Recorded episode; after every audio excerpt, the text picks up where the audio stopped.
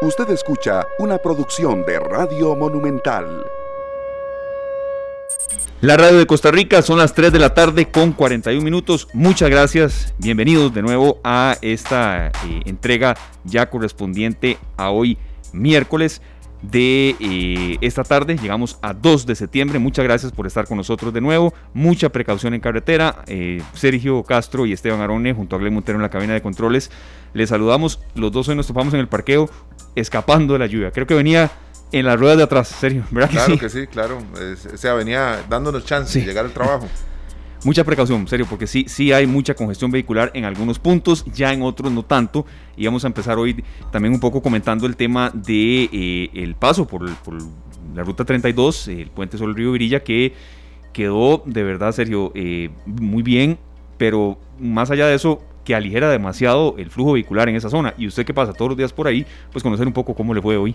Claro, claro que sí, Esteban. Este, primero que nada, buenas tardes. Buenas tardes a Glenn y a nuestros amigos que nos siguen en el FM 93.5 y en nuestro canal de Facebook, Canal 2 Costa Rica. Así es. Eh, nosotros este, estábamos esperando esta apertura.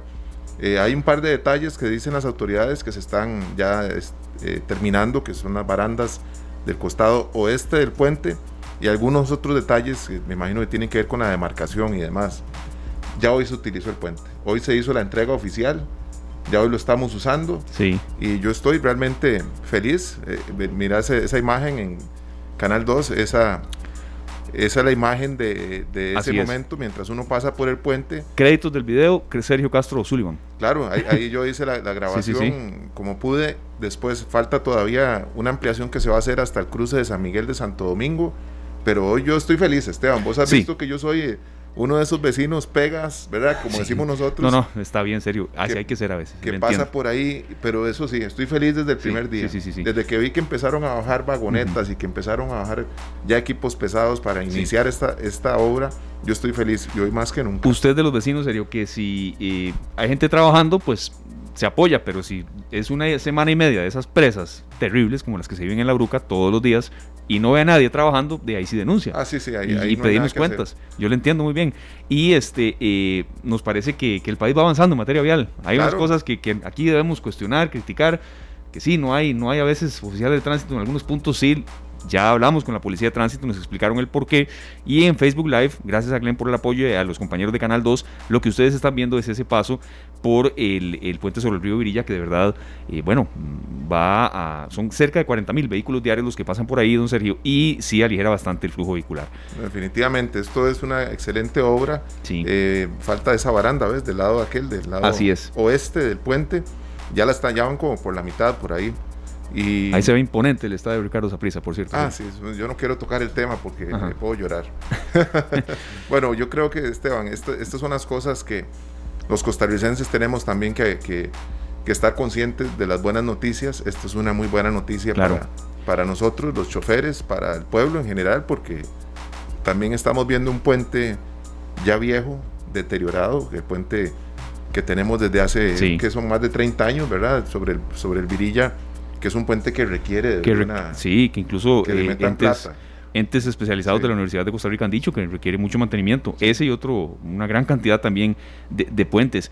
Ahora, eh, también, Sergio, como el paso por ahí está también, hay que mencionar otras zonas donde, bueno, paciencia, paciencia y sobre todo también tomar presiones del caso como la que hicimos usted y yo hoy, sí, hay que, hay que salir mucho más temprano a hacerlo, porque sí, el tráfico vehicular por la Bruca es muy complicado se puede durar hasta, hasta 15 minutos o 20 minutos más de lo normal. Y aquí nos apuntan, muchas gracias a Roy López que nos está dando el, el, dato aquí. Un logro de la empresa privada, nos dice don Roy López. Sí, me parece que también conjunto, ¿verdad? Nos parece eh, sí, claro. Eh, conjunto, pero, pero entendemos lo que usted quiere decir, don Roy. De verdad, muchas gracias. Oscar Daniel Acevedo también, Gustavo Martín, pero también nos menciona por acá Jorge Matamoros, em, en esto es en la vía privada por acá, que nos dice que eh, también en la em, intersección de Guadalupe, también, ahí serio, ahí sí eh, es muy complicado transitar, pero bueno, para tener carreteras así hay que tener paciencia. Hay que salir con tiempo, realmente. Sí, esto es un logro de, eh, por supuesto que es una contratación que hace el gobierno, pero no podemos otorgarle los créditos solamente a la persona a la que se le paga por hacer el trabajo. Así es. ¿verdad? Hay, hay, hay un ministerio, hay un ministro que de todas maneras eh, ha estado al frente y pareciera ser uno de los mejores ministros de esta administración lo, ha dicho, lo han dicho algunos especialistas, eh, analistas también, y Rodolfo Méndez Mata. Y bueno, de verdad, cuando uno ve obras y si tiene que señalar, vea, si, uno, serio, aquí yo pasara por la bruca todos los días, porque paso todos los días, y a distintas horas, he pasado sábados, he pasado domingos, y uno ve que no hay nadie haciendo nada, y esos cuellos de botella ahí, y durar casi 40 minutos, pues aquí buscamos respuestas, pero no es así. Uno ha pasado ahí bajo aguaceros de verdad, esos eh, que ni siquiera se puede ver, y usted ve gente trabajando. Entonces, no, ahí no hay margen de crítica, más que paciencia, ¿verdad? Solo cuando las medidas eh, de, con respecto a la a la pandemia han sido más drásticas es que han parado eh, las obras pero en general se ve gente trabajando los domingos, los feriados, Semana Santa, todos los días hay gente trabajando ahí. Sí, así es. Muchas gracias a la gente que nos está reportando audiencia, también Ricardo Loaiza que nos escucha y nos dice que, que sí, bueno, es, el estado de Ricardo Zaprisa el que luce ahí, no, no, puedo decir otro, Sergio, ¿verdad? No, no, ese es. Este, ese es, bueno, imponente en las imágenes que estamos viendo. Se ve el puente se conoce como el puente del Zaprisa, así se, le, ah, llama, como le llamamos a este otro el puente de la Platina, ese se le llama el puente del Zaprisa. Así es. Rápidamente, porque nos escucha mucha gente en carretera y también nos reportan que está lloviendo mucho en la zona de eh, rumbo a Cartago en la autopista Florencio del Cartillo. Damos el rápido recuento de lo más actualizado que da el meteorológico, el Instituto Meteorológico Nacional. La tormenta tropical Nate se localiza en este momento cerca del Golfo de Honduras y se desplaza hacia Belice. Eh, tiene un mayor impacto en el norte de América Central y en Costa Rica debido al ingreso de humedad desde el Océano Pacífico. Se esperan, eso sí, lluvias muy fuertes, sobre todo en las eh, primeras horas de la tarde. Avanzada la noche también se espera que llueva mucho, sobre todo en el Valle Central y en la zona norte del Caribe, así es que mucha precaución en carretera. Y bueno, don Glenn, nos vamos ahora sí con un bloque que nosotros eh, acá mm, vamos a innovar un poco. Mm, Sergio, mm, no es que vamos a inventar, ni mucho menos, ¿no? Lo que vamos a hacer es tratar de tocar en el mes de septiembre algunos aspectos diferentes que la gente quizá no mm, sabe, incluso no conoce, y que queremos dar un, matiz distinto en, en, la celebración del mes de la patria. Y hay mucha gente que no sabe cuántos son los símbolos nacionales, serio. Bueno, este, ya, ya tenemos uno nuevo también, ¿verdad? Exactamente, hace poco. Recién, recién llegado. Con el que a nosotros nos encanta este, compartir eh, claro antes y después del programa. Es, impresionante que hasta ahora lo sea, ¿verdad? Porque debería, ser, debería tener muchísimos años esta celebración. Sí, el, el café es el, el, símbolo nacional. Y bueno, a, esta hora ingresamos con el bloque y la música también de la, de la patria, la música eh, alusiva a esta celebración del mes. Y que aquí nosotros lo que queremos es, en, en esta sección que vamos a implementar, sería mm, diaria, es en cada día vamos a hablar de uno de los símbolos patrios. Esa es una, una pequeña eh, aporte que queremos hacer para eh, indistintamente de significados y de tal vez aportes que se puedan dar recordando canciones de siempre, poniendo a veces mensajes que tienen que estar de eh, Ministerio de Educación, claro que lo vamos a hacer en su momento, pero queremos hacer algo distinto y en cada eh, día vamos a ir recordando uno de los 15 símbolos patrios. Tal vez ustedes dirán, bueno, pero septiembre no tiene solo 15 días, bueno, los sábados y domingos no tenemos programa, en algunas ocasiones habrá fútbol, entonces no tendremos espacio, pero vamos a ir día a día recapitulando cada símbolo nacional. Y por ejemplo, hoy vamos en cada uno, vamos a tener un especialista. Si es, pues, eh, por ejemplo, el himno nacional de Costa Rica, un historiador. Si es el yigüirro, por ejemplo, vamos a hablar con especialistas en la materia. Y hoy nos vamos a ir hasta Guanacaste. Y usted, don Glenn, nos dice cuál es el primer símbolo que vamos a tocar en este esfuerzo aquí que queremos hacer, podríamos decir incluso hasta un esfuerzo cívico para darle a todas las personas, eh, bueno, un bagaje y también conocimiento y formar un poco en este mes de septiembre. Son 199 años de vida independiente. En septiembre, Radio Monumental celebra el mes de la patria. El Guanacaste fue declarado árbol nacional por decreto el 31 de agosto de 1959. Se debió a una campaña realizada por el director del desaparecido diario La Tribuna, como un homenaje al gesto de los guanacastecos de anexarse al país. Tiene corteza gruesa de color gris, áspera, y se usa en las tenerías para curtir pieles. Además, se machaca, se fermenta y el líquido se usa para lavar la ropa. Tiene hojas grandes y se conserva verde de 8 a 9 meses en el año. Las flores son pequeñas, en forma de motitas boleadas de estambres muy largos, de color blanco amarillento. Nacen en pequeños grupos y florecen cuando el árbol ya está cubierto de follaje tierno en los meses de mayo y junio. Los frutos representan una fuente de alimento muy importante para la fauna silvestre en el verano. Es un árbol que necesita mucha agua, luz y sol.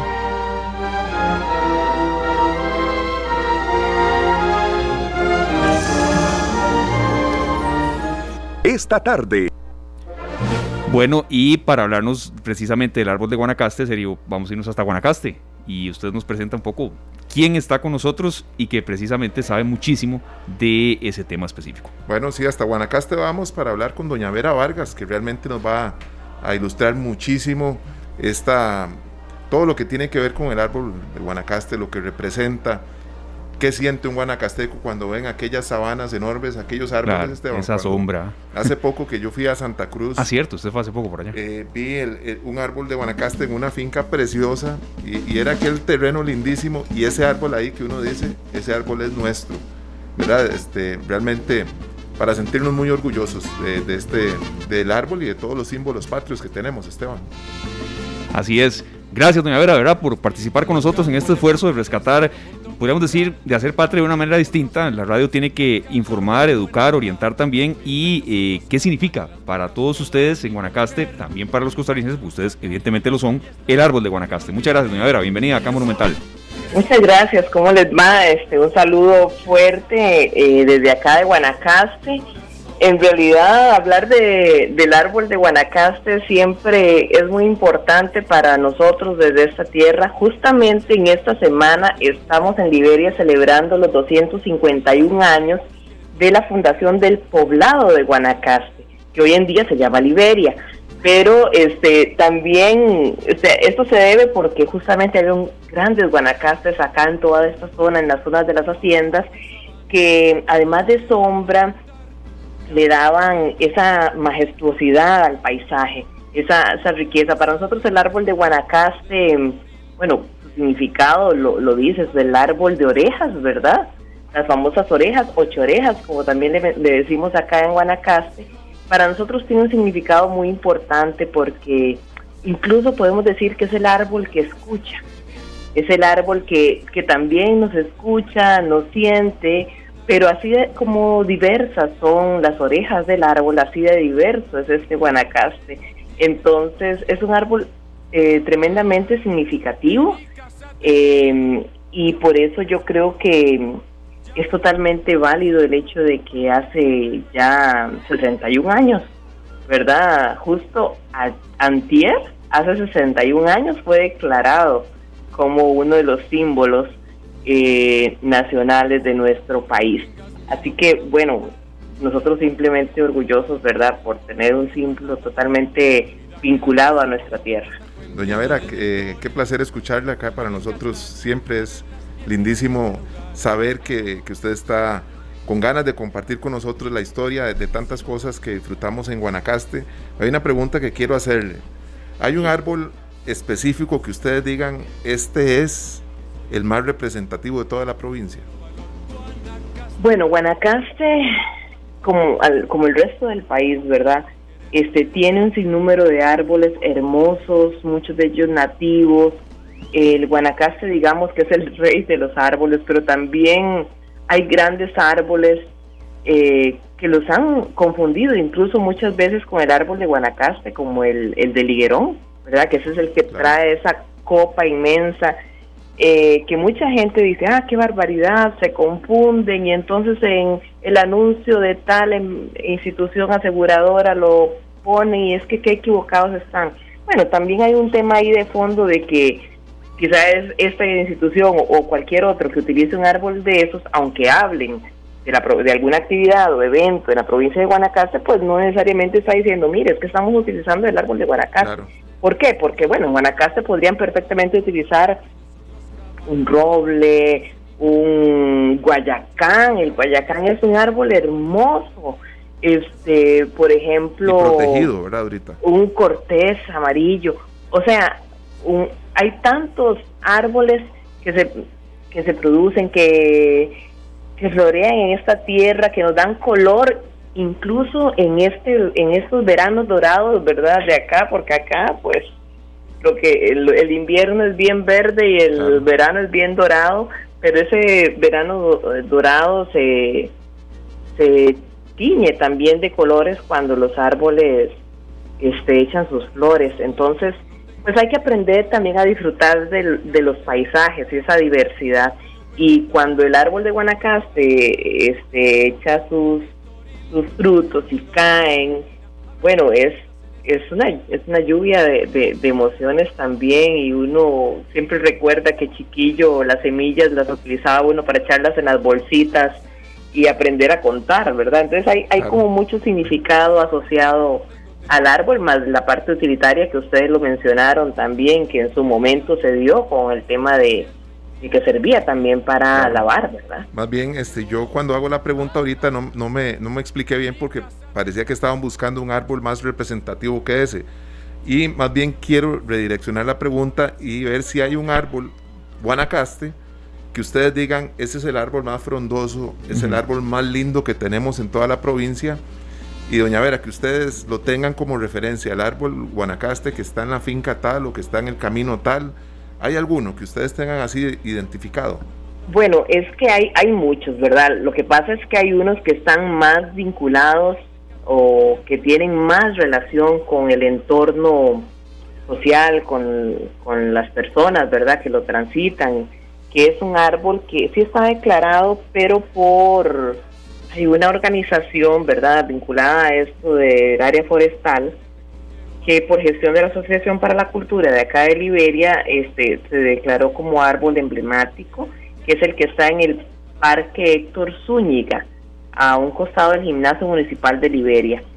Hay otro árbol muy interesante también acá en Liberia que está justamente en, un cruce de, eh, cercano entrando por la avenida 25 de julio, como a los 400 metros se puede doblar a la derecha, este y en el barrio Condega se encuentra un árbol que está en, un cruce de, calles, ¿verdad? Que también es un árbol muy lindo, muy imponente y llama la atención por estar ahí presente, aunque esté en medio camino, este había otro árbol que incluso yo me tomé la atribución de tomarle la foto y esa misma noche le prendieron fuego con tal de porque estaba en medio camino. Le tomé la foto y la publiqué en mi Facebook y luego ya al día siguiente amaneció eh, quemado.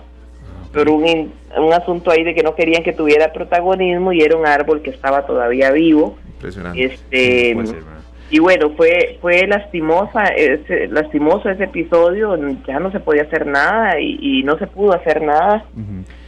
Y, y bueno, y sucede ese tipo de cosas también, eh, sumado a lo, a lo positivo también, pues hay cosas negativas y, y esos árboles es que lo que sucede es que son muy grandes, se desarrollan sí. mucho y requieren este mucho espacio, por eso es que son tan importantes en estas grandes llanuras porque contribuyen a darle sombra y de una u otra forma alimento también a las especies. Vea, doña Vera, nos aportan por acá que ese, ese premio que usted mencionaba, eh, bueno, sí, que fue en el Parque Héctor Zúñiga Rovira, en pleno centro de Liberia, en el corazón de Liberia, y que fue un galardón que dio el Instituto Nacional de Biodiversidad del INVIO. El INVIO, sí, entonces, bueno, vea que estos temas, de verdad, a veces la gente los, los la historia de verdad no debe jamás pasar desapercibida, doña Vera. Y queríamos consultarle, este año el lema de autoridades de educación eh, y demás es Soy patria, solidaridad y esperanza. Desde Guanacaste, en un año difícil, en un año de pandemia, en un año inesperado para todos, ¿cómo podemos hacer patria, solidaridad y esperanza, doña Vera, con la experiencia que usted tenga y lo que ha recogido de inquietudes de los guanacastecos? Bueno, todavía, una muy, yo tengo una tertulia los viernes que justamente vamos a hablar de eso, ¿verdad? Viernes 11, porque queremos eh, tener al MEP de invitado, porque justamente es, es eso, es solidarizarnos, solidarizarnos en este contexto tan cambiante, tan, tan lleno de incertidumbre, este y sembrar esa esperanza que, que necesitamos para retomar eh, la nueva realidad, ¿verdad? Eh, la nueva forma en que nos vamos a enfrentar posterior a este drástico cambio que tuvimos y que seguimos teniendo. este, yo creo que tenemos que seguir conmemorando porque el hecho de nombrar ciertos símbolos en nuestro país significa porque hay una razón, hay una importancia, hay un vínculo, eh, digamos, que nos relaciona con la identidad y con la cultura.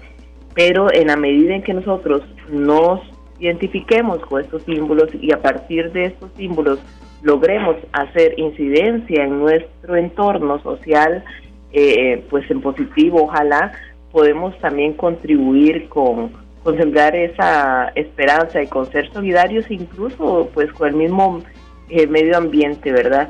Eh, el árbol de Guanacaste, pues para nosotros en Guanacaste es considerado un patrimonio natural.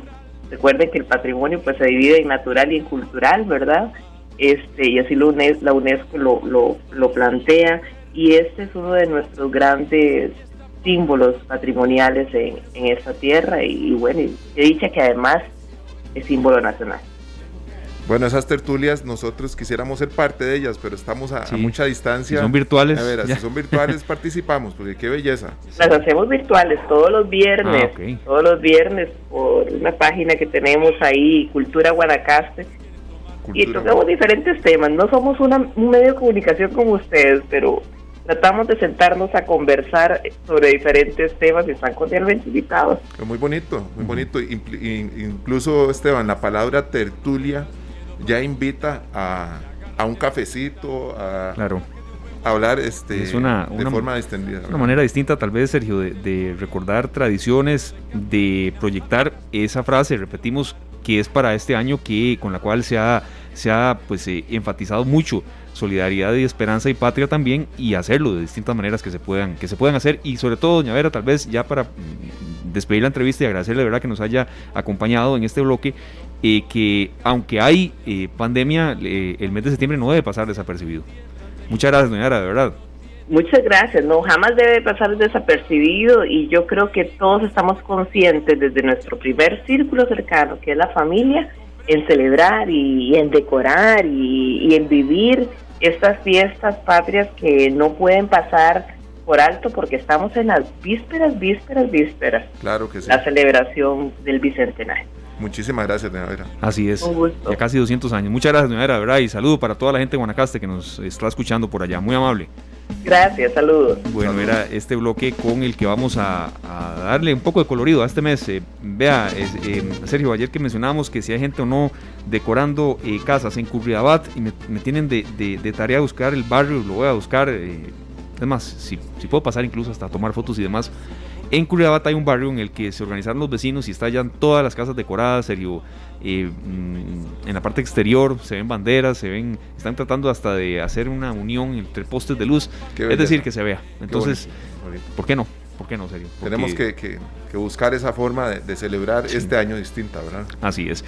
Mañana no tendremos programa porque mañana, Sergio, hay partidos de fútbol, transmisión monumental, la radio de Costa Rica, Limón contra el Cartaginés. Para el viernes, que sí tendremos programa, vamos a hablar sobre otro de los 15 símbolos nacionales, repetimos, son 15 los símbolos nacionales, y vamos a hablar de la carreta, del significado, un historiador nos va a acompañar y ahí tendremos un menú distinto. Buenísimo, Esteban, también quiero aprovechar ahorita que acabamos de, despedir a Doña Vera para preguntarle a nuestros amigos que nos escuchan si nos pueden escribir en nuestro perfil en nuestra transmisión en Canal 2 Costa Rica, en Facebook. Ah, sí. Si han visto árboles Guanacaste en alguna otra parte del país que no sea propiamente esa claro, provincia. Porque esa fue una corrección que, no una corrección, porque la verdad no, no, lo dijimos así, ni mucho menos, pero en, la búsqueda de información para este bloque sí nos, nos eh, dijeron, vea, tengan en cuenta ustedes también, porque es una duda de la gente, la árbol de Guanacaste no está solo en Guanacaste, ni mucho menos, ahí están muchas zonas más.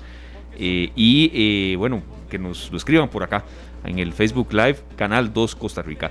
Son las 4 de la tarde con 5 minutos. Muchas gracias a Ana Rita Álvarez que nos reporta sintonía viendo y escuchando su programa. Feliz tarde. Francisco Hernández nos dice lástima que Costa Rica no es igual que antes, que Dios los acompañe. Bueno, esperamos que, que si no igual, bueno, pueda ser, ¿por qué no? Más adelante también hasta mejor, con un año que de verdad ha sido muy difícil. Roy López nos refuerza el comentario y la verdad muy acertado. Ese ministro, se refiere a Rodolfo Méndez Mata, en el bloque de arranque que mencionábamos, es funcional porque es ingeniero civil y no político. Gracias Roy por escucharnos y siempre por darnos argumentos eh, tan sustentados y respetuosos, que a veces no comparte lo que decimos y está perfecto. Y nos ha dicho, bueno, esa entrevista como que no. No, no, pero eh, buenísimo. pero a veces pues lo reconoce o nos da argumentos muy de peso o nos deja hasta tareas. Por supuesto, y aprendemos mucho de muchos de los comentarios que nos, nos dejan. Así es. Son las 4 de la tarde con 6 minutos. Después de la pausa vamos a venir con el bloque de Noticias Lo que está sucediendo y también eh, información que está en desarrollo y que se está preparando para la tercera emisión a las 7 en punto de la noche. Después vamos a venir con un bloque, Sergio, que eh, es un poco de carácter científico, pero también de un llamado de atención de nuevo. Nos va a atender un especialista en vulcanología, eh, geólogo, vulcanólogo, don Raúl Mora Amador. Hay actividad fuerte en el volcán Rincón de la Vieja, en el volcán Irazú, en el Poás. hay gente que está yendo prácticamente a zonas donde no solo no se debe ir, sino que están poniendo en riesgo su salud, no, y, la Cruz Roja, eh, ya usted eh, eh, me entendí un poco el sentido, porque, porque la actividad volcánica está intensa en el país, que quizá a veces no sea tan noticioso porque, bueno, es un país netamente volcánico también, pero hay actitudes muy responsables de la gente. Hay áreas que son completamente prohibidas. Así es. Y no hay y no, no, no, deja un espacio ni siquiera para discutir. Sí, y don Raúl Mora es un especialista en materia de volcanes, años de, de, expedición, y son esas expediciones que no son solamente en el escritorio, porque no, no, un vulcanólogo tiene que estar en la zona y siempre está. Entonces vamos a tener ese conocimiento de él. Nos vamos a la pausa, no sin antes recordarles para los amantes del fútbol, 52 minutos, Guadalupe 0, Grecia 0. Nada más consignamos ahí pues eh, el marcador y estaremos eh, refrescando si hay alguna, alguna o no anotación en este partido. 52 minutos ya están en el segundo tiempo. Guadalupe 0, Grecia 0. Más adelante, Club Esporte Herediano ante el Municipal Pérez Celedón. Ese partido será hoy a las 8 de la noche. La pausa, venimos con mucho más.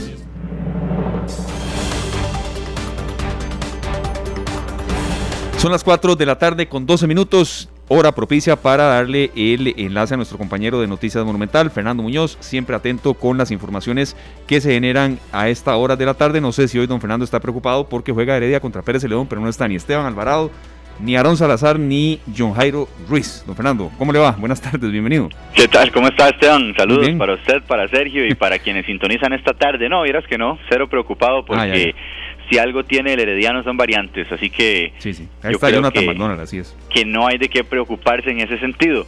Lo que sí nos preocupa mucho en este momento es el estado actual de, la pandemia por COVID-19 y los números que ha venido arrojando en el país, que precisamente aprovechamos eh, de una manera bastante rápida para hacer un repaso de qué es lo que se tiene hasta el día de hoy.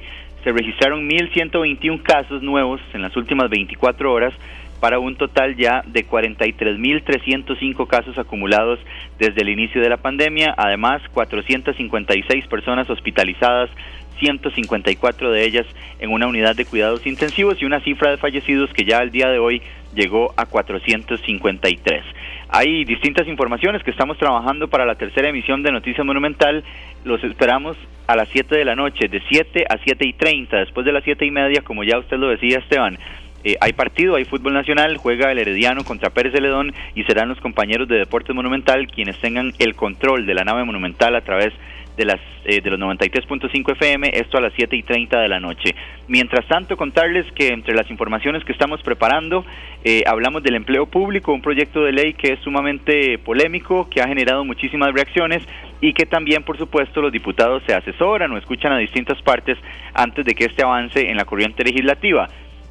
El día de hoy, precisamente en la Asamblea Legislativa, la Comisión de Gobierno y Administración recibió al presidente de la Corte Suprema de Justicia, al magistrado Fernando Cruz, quien de una vez les dijo a los diputados que este proyecto afecta el funcionamiento de los servicios judiciales y por ende va a necesitar al menos 38 votos para ser aprobado en el Congreso. También ha dicho el presidente de la Corte Plena de la Corte Suprema de Justicia que este proyecto amenaza la independencia del Poder Judicial y al mismo tiempo ha cuestionado las potestades que se le entregarían al Ministerio de Planificación, que conocemos como Mideplan. Es un proyecto que busca regular eh, los salarios y algunos pluses en el sector público, el empleo, básicamente, si lo hablamos a grandes rasgos. Asimismo, estaremos hablando también sobre una determinación que ha tomado el Consejo Nacional de Supervisión del Sistema Financiero, CONACIF, que es una resolución que le permite a los bancos renegociar créditos con sus clientes afectados por esta pandemia del COVID-19,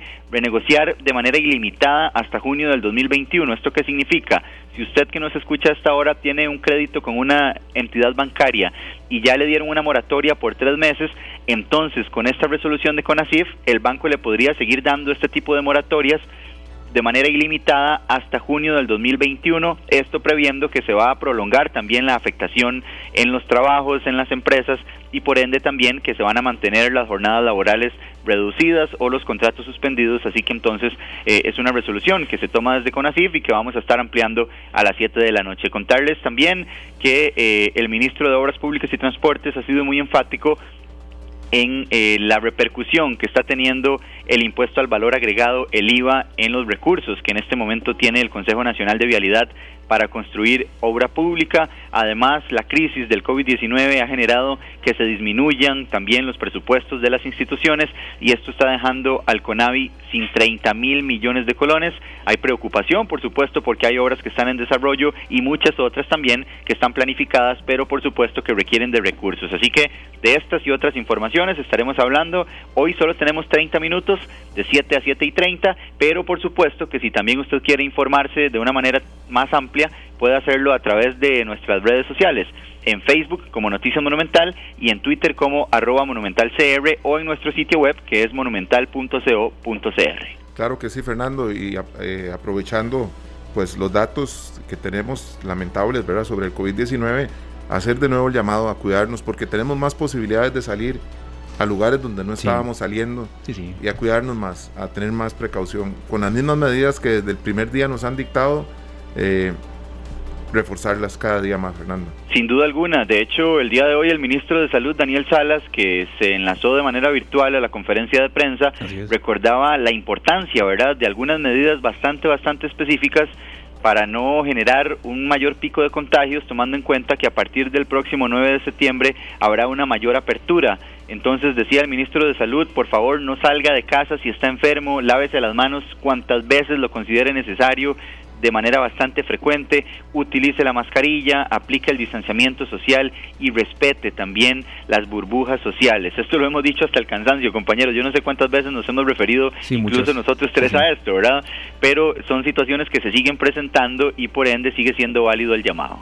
Claro, Fernando, para evitar sobre todo, bueno, más contagios y mezcla de atenciones que se van a dar en las unidades de cuidados intensivos y por supuesto que también, Fernando, eh, colapso en, sistemas de salud, en sistemas hospitalarios. Sin duda alguna, todos quisiéramos que la pandemia se acabara mañana, ¿verdad? Sí hoy mismo, si fuese posible, y no tener eh, un mayor crecimiento en todas estas cifras que ya hemos venido comentando. Sin embargo, es algo que no va a suceder, todavía ni siquiera pues contamos con una vacuna, así que no se vislumbra esto en el corto plazo. Por ende, no queda de otra que cuidarse y cuidar a nuestros seres queridos también, cuidar a nuestros compañeros de trabajo, a todas las personas que queremos, que apreciamos, eh, tomar las medidas correspondientes para no ponerlas en riesgo y tampoco ponernos en riesgo a nosotros mismos. Compañeros, yo sé que pues ustedes también tienen una agenda ahí que mantener, pero nada más quería preguntarles rápidamente si tienen alguna quiniela para el partido de esta noche.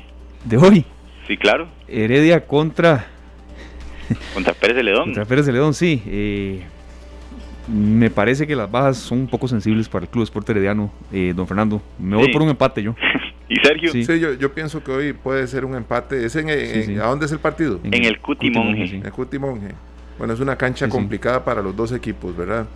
Entonces, pienso que si gana Heredia es por el diferencia mínima. Sí, y ojo, Fernando, este, ojo, Fernando, em, creo que es una misión o una sugerencia nada más para, para compañeros de deportes tanta cancha sintética le puede pasar cierta factura a Heredia en materia de lesiones. No, ojalá que no, ¿verdad? Pero mm, no sé si usted considera que, es un argumento válido. No sé, Esteban, yo, es que yo pensaría que ya el Herediano está acostumbrado a esto, tomando en cuenta que la cancha del Rosabal Cordero es sintética también. Claro que sí, pero en ocasiones se intercalaban entrenamientos en algunas que eran naturales. Sí. Pero bueno, no, lo dejo por ahí, nada más, por incluso promedios de edad ya de algunos jugadores, pero sí, sí, siento que puede ser un factor ahí a tomar en cuenta. Eh, partidos muy seguidos en ocasiones, pero bueno, vamos a ver qué pasa. Pues. Tres jugadores con problemas musculares, no sé.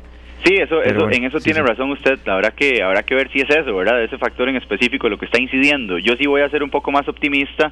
Eh, en cuanto a Herediano se refiere y voy a vislumbrar un 3 a 1 el día de hoy. Uy, santísimo, bueno, mañana aquí lo comentamos. Con tres goles de McDonald's, que, adelánteme ahí los, Uno de McDonald's, uno de John Jairo y uno de uno de Gerson Torres. Ok, perfecto. Ahí estaremos mañana viendo a ver cómo nos fue en la quiniela. Muchas gracias, Fernando Muñoz, del equipo de Noticias Monumental. 4 de la tarde con 20 minutos. Y bueno, Sergio, a esta hora vamos con un bloque de carácter científico, de carácter pues un poco mm, preventivo que queremos compartir con un especialista en la materia. Eh, mm, ¿Por qué, Sergio? Porque esto sencillamente eh, ha sido como reiterativo, pero cuando básicamente eh, ya está nuestro invitado, que es don Raúl Mora, le agradecemos muchísimo a don Raúl que comparta su conocimiento científico con todos nosotros. Don Raúl Mora es vulcanólogo, es geólogo y es especialista de la organización Volcanes Sin Fronteras, organización no gubernamental Volcanes Sin Fronteras, y comparte con nosotros el conocimiento serio, porque hay tres volcanes que han sido noticia en las últimas horas, el Rincón de la Vieja, el Irazú, y el POAS con gente irresponsable que está yendo a zonas donde sencillamente nada tiene que estar haciendo. Tenemos que tocar ese tema y nada, nada mejor que hacerlo con un experto. Así es, don Raúl, bienvenido. Muchas gracias de verdad y un poco conocer eh, cuál es el estado real de la situación. Mm, diríamos que en el Rincón de la Vieja y el Irazú, que han mostrado más actividad que en las últimas horas eh, mm, incandescente, pero también, eh, bueno, en el POAS, qué está pasando con, gente que sigue haciendo este tipo de cosas y, recordar que Costa Rica es un país eminentemente volcánico también, que a veces los periodistas llamamos en, momentos en que hay una erupción o no, pero en ocasiones también hay como espacios para tener un criterio científico un poco más reposado. Gracias don Raúl, por compartir con nosotros de verdad acá en esta tarde en Monumental. Sí, buenas tardes. Eh, sí, eh, es muy bueno, muchas gracias por, por permitirme estrenar mis opiniones. Em, tenemos que decir que los volcanes de Costa Rica son eh, están muy activos desde hace mucho tiempo. lo que pasa es que muchas veces no no dimensionamos eh, lo que está sucediendo. Pero digamos, el volcán Poás, por ejemplo, es un volcán que tiene una actividad eh, desde hace muchos años. O sea, eh, en realidad la, actividad no se ha detenido. el Rincón de la Vieja tiene una actividad mm, muy importante desde hace ya bastantes años. Eh, lo que quiero decir es de que muchas veces como que, eh, bueno, precisamente por temas de la pandemia y cosas de esas, pues a veces se nos va de foco otros otros detalles, pero eh, los volcanes de Costa Rica están muy activos. el volcán Poás no se ha detenido haciendo erupciones freáticas. muchas las logran ver los guardaparques, otras no, porque recuerden que el volcán Poa siempre, casi siempre está tapado con nubosidad. Eh, el Rincón de la Vieja es un volcán de muy difícil acceso, eh, pero eh, el volcán no ha dejado de tener erupciones. Y con respecto al Irazú, esa ladera donde se han dado esos deslizamientos es algo que ya lo habíamos comunicado eh, a la Comisión Nacional de Emergencias en su momento, ya como desde el 2002-2003. Eh, ¿Por qué nos preocupa el asunto del Irazú? Porque, bueno, por dicha, gracias a Dios, en esa zona no viven eh, muchas personas, pero el problema es si, se genera un lar, que es un flujo de lodo, de rocas, o sea, no necesariamente es una erupción, sino un deslizamiento en donde eh, el material se mueve hacia una quebrada, que en este caso sería el río sucio, podría en algún momento llegar a afectar eh, eh, el, podría llegar a afectar el puente del río sucio en el Braulio Carrillo. Eso siempre ha sido una preocupación que hemos tenido varios vulcanólogos, pero no, lamentablemente las autoridades nunca pues han, hecho, no, no, han escuchado bien sobre ese tema. Y eh, eh, con respecto al POAS es muy importante porque es uno de los parques más visitados del país. Eh, el volcán Poás no se ha detenido haciendo erupciones y el mismo Rincón de la Vieja, por eso aún está cerrado el ingreso a, visitantes. Y tenemos el, el, el otro problema de que existen expediciones o eh, no sé cómo se llama, eh, paquetes turísticos. Sí, en donde llevan, sí, sí. Ajá, Claro. en donde llevan a, los turistas y los suben, en el caso del volcán Poás, los suben por, por Bajos del Toro, que es precisamente el sitio más peligroso. no sé, yo creo que ha habido mucha suerte, más bien. Eh, creo que ha habido mucha suerte de que no haya sucedido una cosa, eh, eh, una desgracia. Pero, pero digamos, lo que sí tenemos que tener claro los ticos es de que Rincón de la Vieja, Volcán Poás y el Volcán Turrialba están sumamente activos. Sí. Y no se han detenido desde hace muchos años. Estamos allá, allá hablando de lustros y hasta de décadas en el caso del POAS. Entonces, eh, es algo que, que, que no sé, eh, como que se pierde perspectiva, como que, como que nos vamos por otro lado y, y pues no, ahí están los volcanes activos y, es de mucho cuidado. Es de mucho cuidado.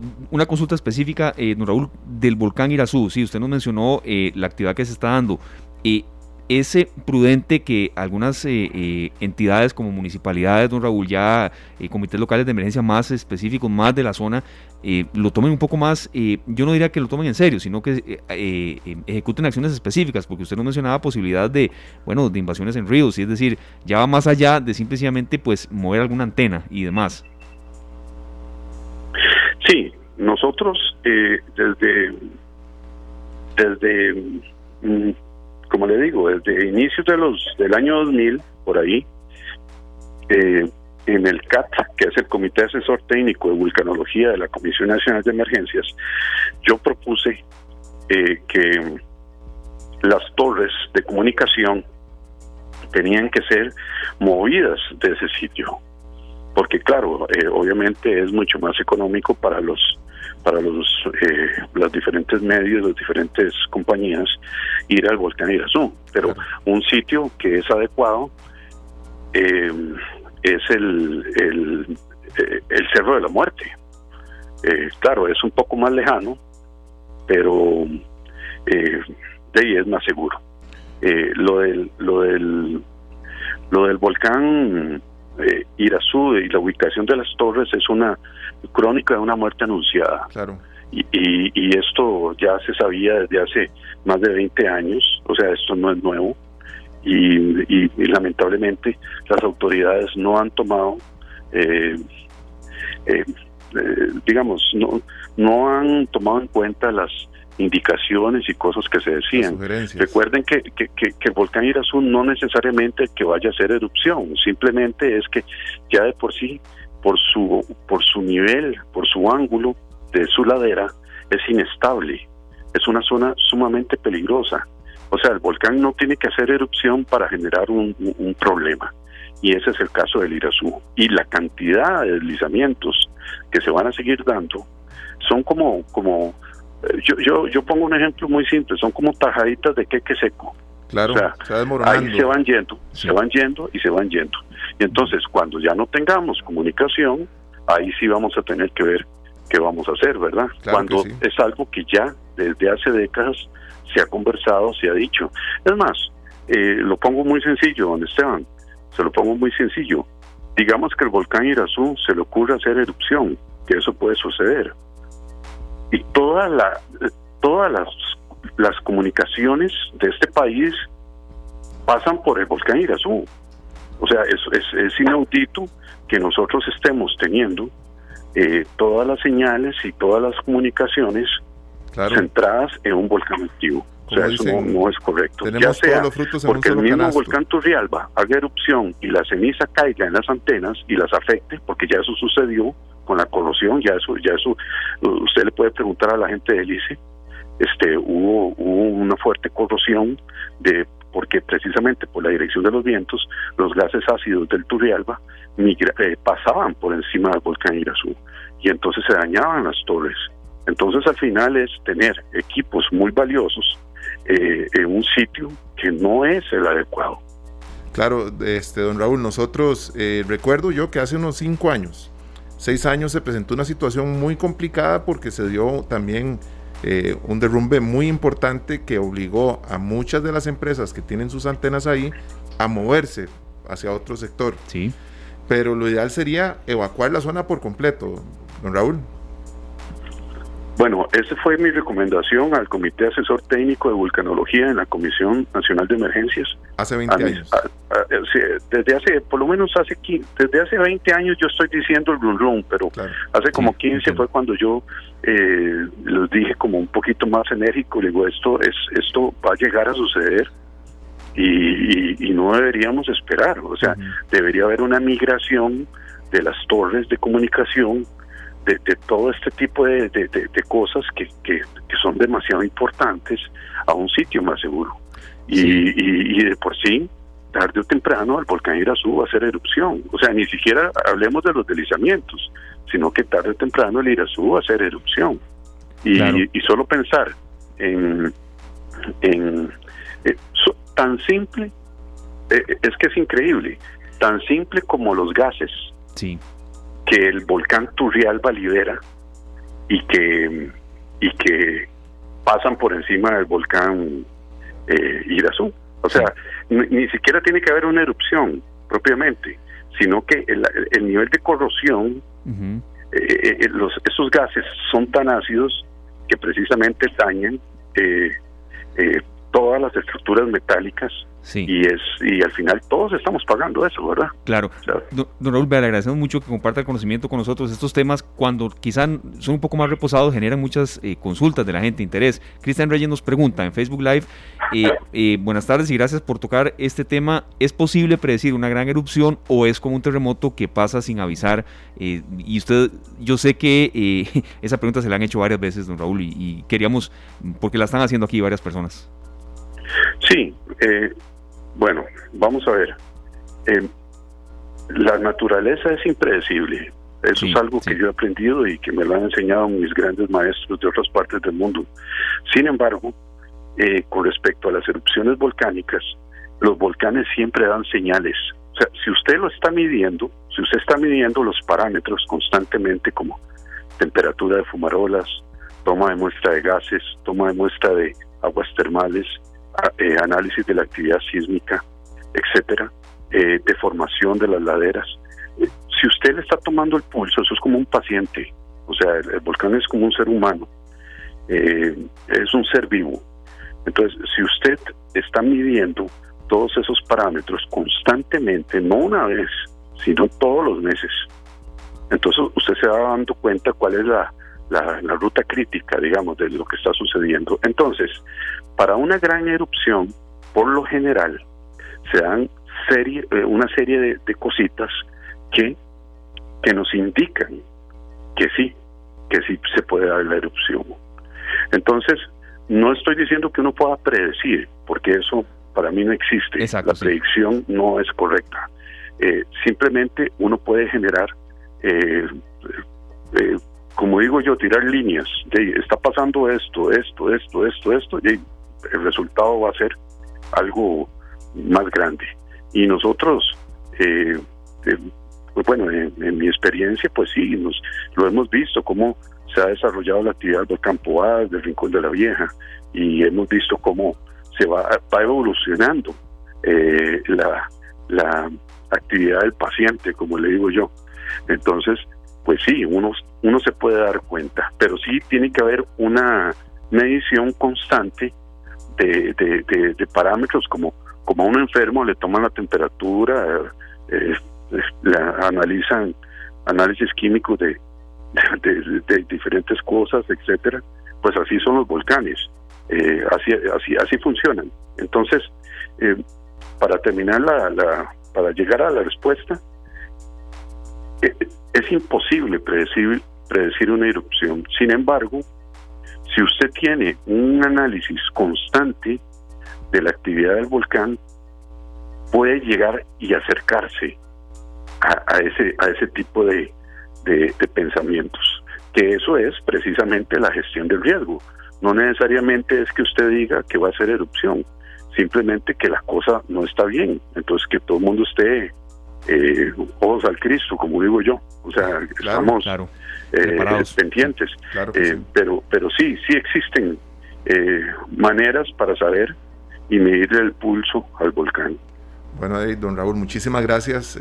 Nos aclara muchísimas cosas y ante todo dejarle a, los amigos, o no sé qué tan amigos, que anuncian estos viajes al volcán Poás tan peligrosos y que, ponen más responsables, de verdad. No solo la salud de ellos, la vida de ellos, sino que también mantienen a las autoridades de salud pendientes de que no pase nada cuando en realidad no era ni siquiera existir ese, esa preocupación. Sí. Muchísimas gracias. gracias, don Raúl. De verdad, ahí estaremos con el contacto más adelante. Son temas que hay que tocar. Muchísimas gracias. Don Raúl Mora, geólogo, vulcanólogo de la organización no gubernamental Volcanes Sin Fronteras. Muy bien lo dice él y usted. Y bueno, nos lo han dicho gente de Cruz Roja también. Con los volcanes no se juega, ¿verdad, Sergio? Y, sí, sí. Usted a mí, creo que incluso un poco más a usted, nos encanta la fotografía. A usted más. Pero ir al Turrialba a exponerse de una manera así, al Poás, eh, al Rincón de la Vieja, y donde se han dado tantos antecedentes, creo que no es lo más adecuado. No, no, es que no solo no es lo más adecuado, sino es, es totalmente irresponsable. Eh, y estoy completamente seguro, Esteban, de que la gente que va sabe el riesgo que está corriendo eh, y deciden que no es para tanto. Sí. Juguémonos, vamos. La verdad es que no pasa nada, no ha pasado nada. Bueno, es mejor ser este, que las noticias sean otras y no ser uno parte de las noticias. Sí, pero no, debe ser así. Es un tema que vamos a, recapitular un poco más adelante y a veces es eh, bueno conocer también eh, en materia científica cuál es la realidad de un volcán y vea usted que hay dudas muy específicas de la gente que le agradecemos también que nos las formulen en nuestro perfil de Canal 2 Costa Rica. Muchísimas gracias a Raúl Mora, entonces especialista en vulcanología y geología, que nos acompañó con eh, su conocimiento científico sobre este tema. Son las 4 de la tarde con 37 minutos. Una breve pausa comercial y al volver venimos con un bloque de buenas noticias, de emprendimiento, de gente que lucha por por salir adelante en un año muy difícil para todos, pero también venimos con información muy importante, becas 100% disponibles si usted quiere aprender de software, si quiere incursionar en áreas tecnológicas, eh, planes eh, sobre todo de eh, programación, carreras tecnológicas, oficios tecnológicos que en este año serán vitales. Sergio, mm, hay algunas carreras, hay algunos oficios que en materia de pandemia incluso más bien pueden hasta cobrar más relevancia y a eso queremos ir. Bueno, eh, a, escuchar las opciones porque sabemos que son muy buenas noticias para muchos que están buscando salir adelante. Nos vamos a la pausa, muchas gracias a todos por estar con nosotros y enseguida venimos con mucho más.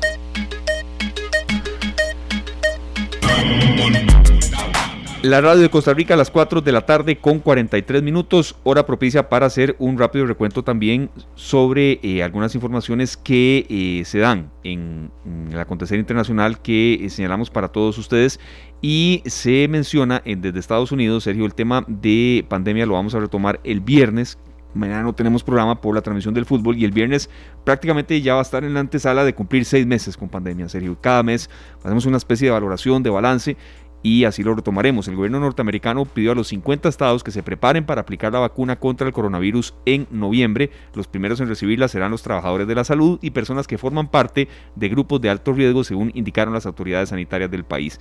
Los Centros para el Control y la Prevención de Enfermedades notificaron a los funcionarios de salud pública en los 50 estados y las cinco mayores ciudades que se preparen para distribuir una vacuna contra el coronavirus a fines de octubre o principios de noviembre. Los primeros en recibirla serán los trabajadores de la salud y personas que forman parte de grupos de alto riesgo a fines de octubre o bien principios de noviembre.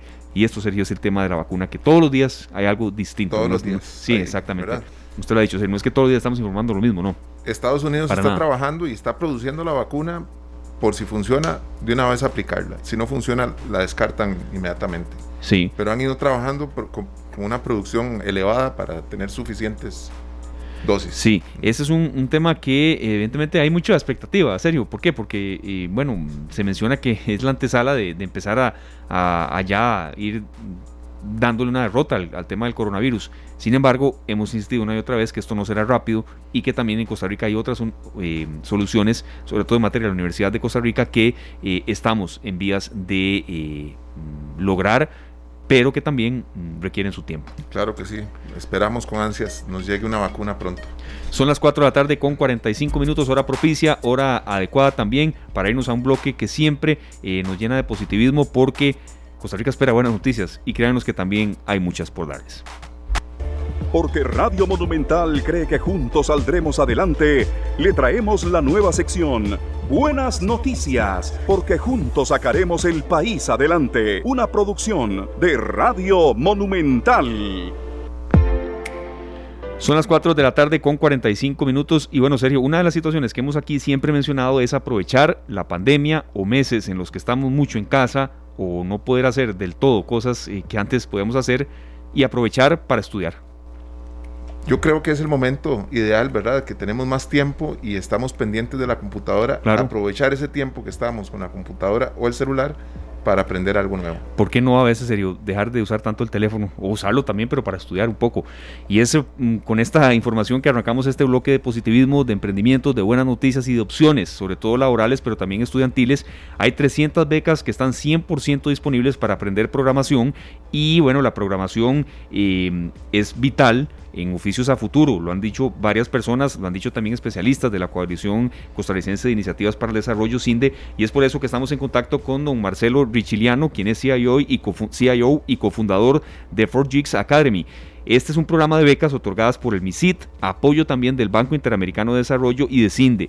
Esta empresa, bueno, es la ejecutora de capacitaciones. ¿En qué consisten estas becas? Marcelo, muchas gracias de verdad por estar con nosotros acá en Monumental, la radio de Costa Rica. Eh, ¿Y cuál es eh, la opción eh, académica que ustedes están ofreciendo? Bienvenido a esta tarde acá en Monumental.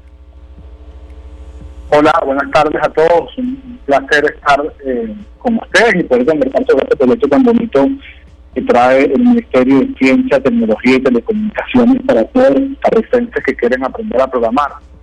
Eh, desde principios de año el Ministerio ha estado trabajando en conjunto con el Banco Interamericano de Desarrollo en un proyecto que le permita, eh, en cierta medida, tratar de colaborar con la transformación digital de Costa Rica a través de bueno, programas educativos académicos que eh, incentiven la, la potencialidad de, las personas en Costa Rica para que aprendan a programar, sepan eh, desarrollar software y puedan, por un lado, pertenecer a la industria de la tecnología, que es de las menos afectadas además por el COVID, en tanto los puestos de trabajo siguen creciendo, las industrias de tecnología siguen lanzando productos, y como que el mundo sigue orientado a desarrollar cada vez más soluciones tecnológicas, ¿no?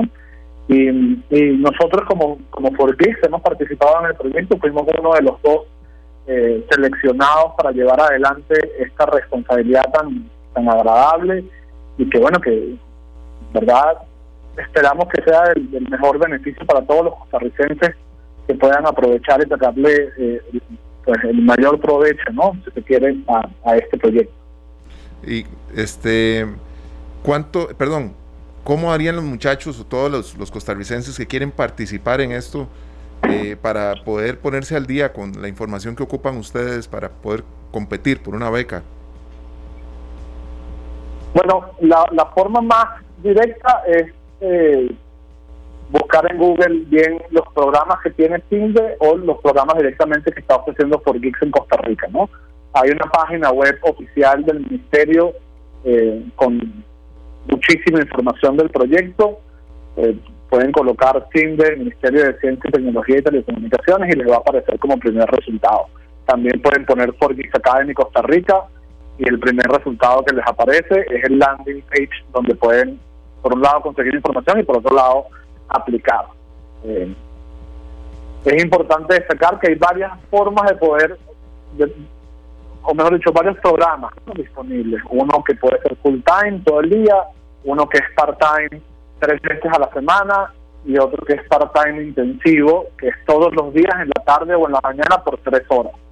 La intención es que las personas desde enero del 2021 hasta mayo eh, del mismo año puedan tomar alguno de esos programas, convertirse en programadores de software y poder entrar a una dinámica laboral que les permita eh, pues mejorar sus proyecciones profesionales, sus ingresos y sobre todo colaborar con el desarrollo tecnológico de Costa Rica. Claro, don Marcelo, ¿y estas opciones educativas ¿Cuánto eh, es eh, la duración? No sé si es sistema de cuatrimestres o es ya un plazo definido mm, para que la gente un poco vaya acomodándose en el tiempo y en la agenda.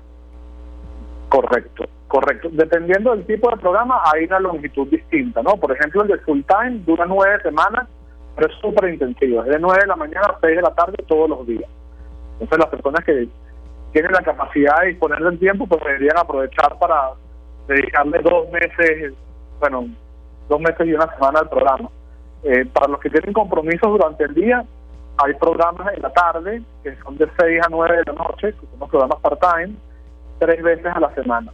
Y si, y si hay personas que tienen comprometidas la mañana o la tarde, también hay programas que se ajustan. ¿no? La idea es poder hacer un poco diferentes opciones con diferente longitud. Hay programas de 9 semanas, programas de 12 semanas y programas de 16 semanas.